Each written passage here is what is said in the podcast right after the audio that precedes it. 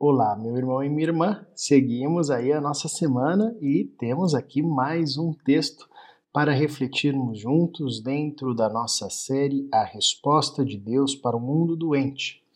E hoje ah, quero trazer aqui o texto, a carta, primeira carta escrita pelo apóstolo João, capítulo 3, versículo 16 até o versículo 18, onde João diz assim: Nisto conhecemos o que é o amor.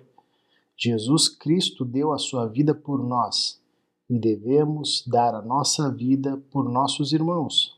Se alguém tiver recursos materiais e vendo seu irmão em necessidade não se compadecer dele, como pode permanecer nele o amor de Deus?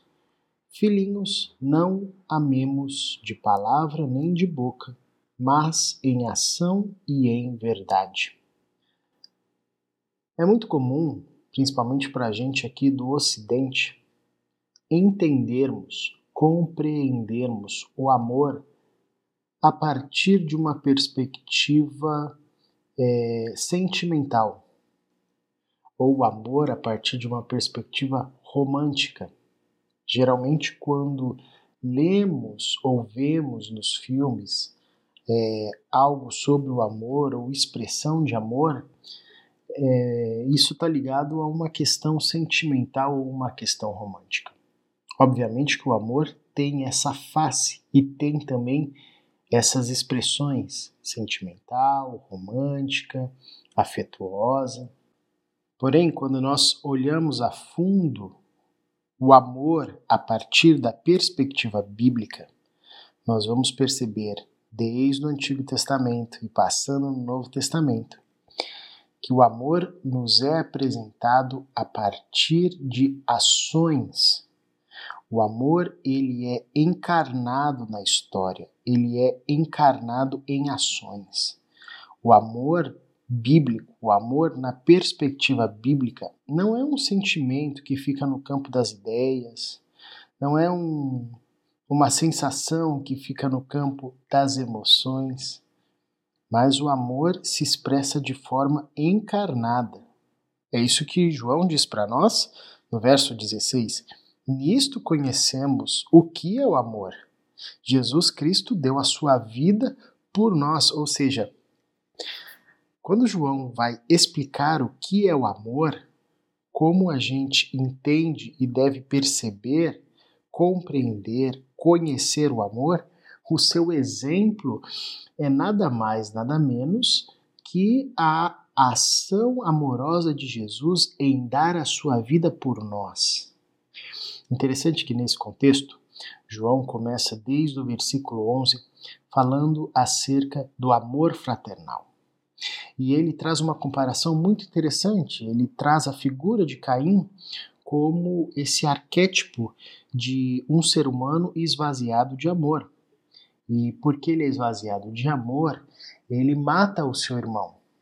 João aqui está alertando a igreja e a nós também a não agirmos como Caim, sermos desprovidos de amor a tal ponto de assassinarmos os nossos irmãos. Uh, e ele sinaliza para nós, a partir dessa perspectiva e dessa figura de Caim, desse exemplo de Caim, que não amar é cultivar em nós um espírito à semelhança de Caim. Um espírito tão destrutivo que tem a capacidade de tirar a vida do próprio irmão.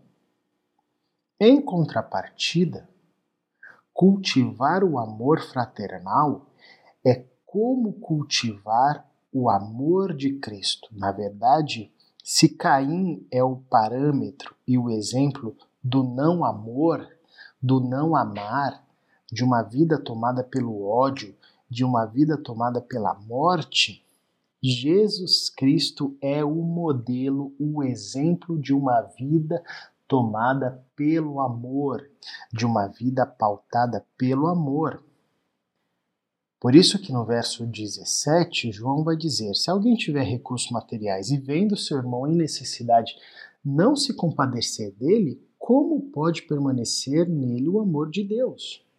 Ora, na lógica de João, fazendo coro com toda a perspectiva bíblica, o amor de Deus em nós vai fomentar em nós um olhar e uma ação de compaixão. Lembra que nós falamos de Jesus diante da multidão? Como é que Jesus olhava para a multidão? Com compaixão, ou como nós ouvimos, como ovelhas sem pastor. O amor de Deus em nós mata, expele, expulsa todo o espírito de Caim, toda a lógica de Caim, e faz nascer em nós uma vida como a vida do Cristo. Ora, isso é um milagre. Isso é um milagre. A nossa natureza é a natureza de Caim. A nossa natureza é a natureza de desprezar o próprio irmão. É a natureza de buscar a nossa vontade em detrimento da vontade do nosso próximo. Desfrutar desse amor de Deus e viver esse amor de Deus nessa profundidade, a tal ponto de darmos a nossa vida em favor do nosso irmão, isso é um milagre. É por isso que a obra de Jesus em nós é uma obra de novo nascimento. Não é uma melhoria que Jesus veio fazer na gente. Algumas pessoas às vezes acham que Jesus morreu na cruz e ressurgiu para fazer a gente um pouco melhor, para dar um upgrade na gente, para melhorar assim algumas questões. Não, não tem o que melhorar nessa nossa natureza caída. Tem que renascer tem que morrer e renascer.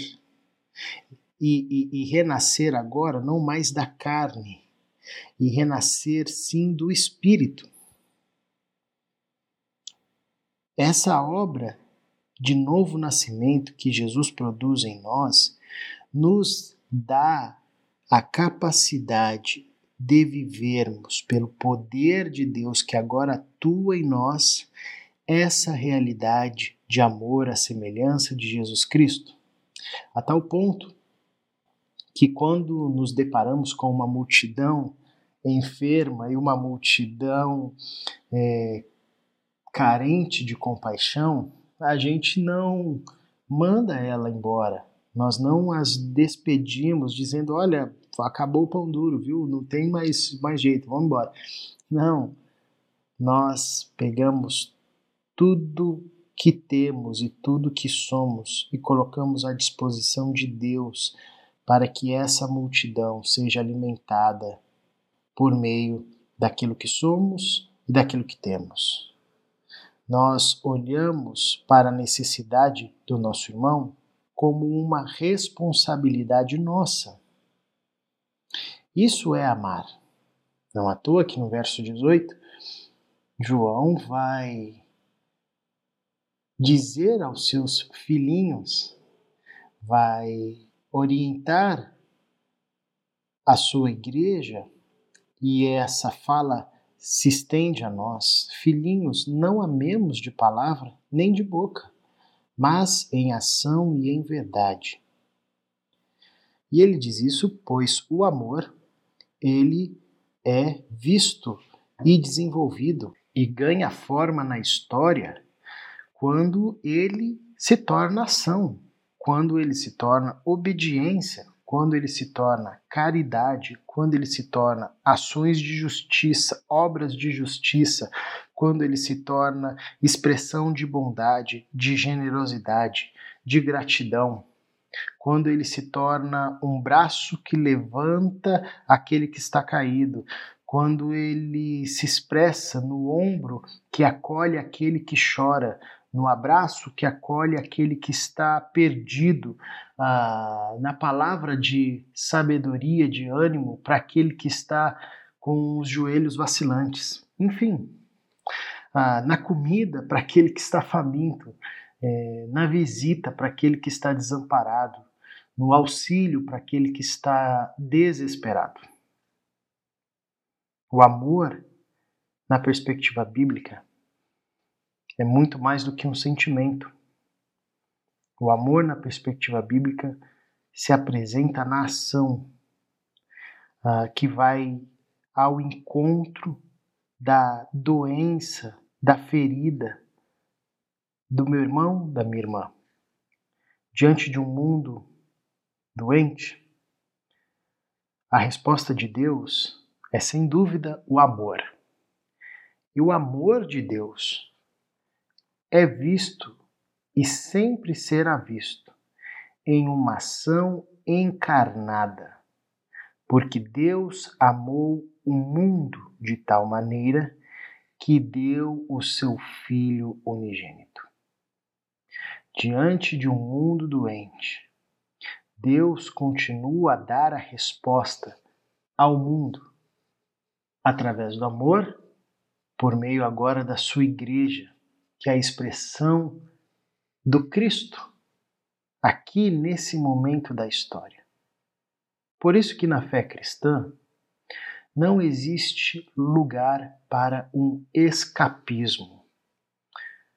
Nós não encontramos na fé cristã um chamado para a alienação, do tipo, vamos nos esconder na igreja, olhar para o céu e esquecer dos problemas e dos dilemas que estão ao nosso redor.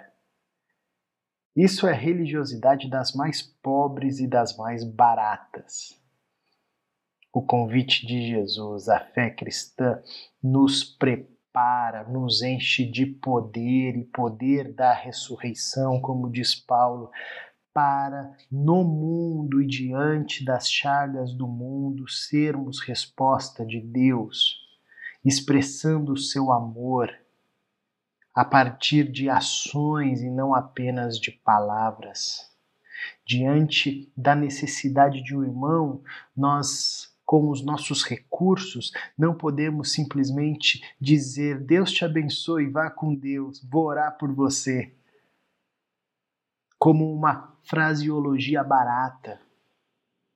Nós devemos sim abençoá-lo em nome de Jesus. Nós devemos sim orar e interceder por ele, porém, devemos agir, pois o amor, a partir, sobretudo, do exemplo de Jesus, é essa expressão encarnada que se dá em favor do próximo.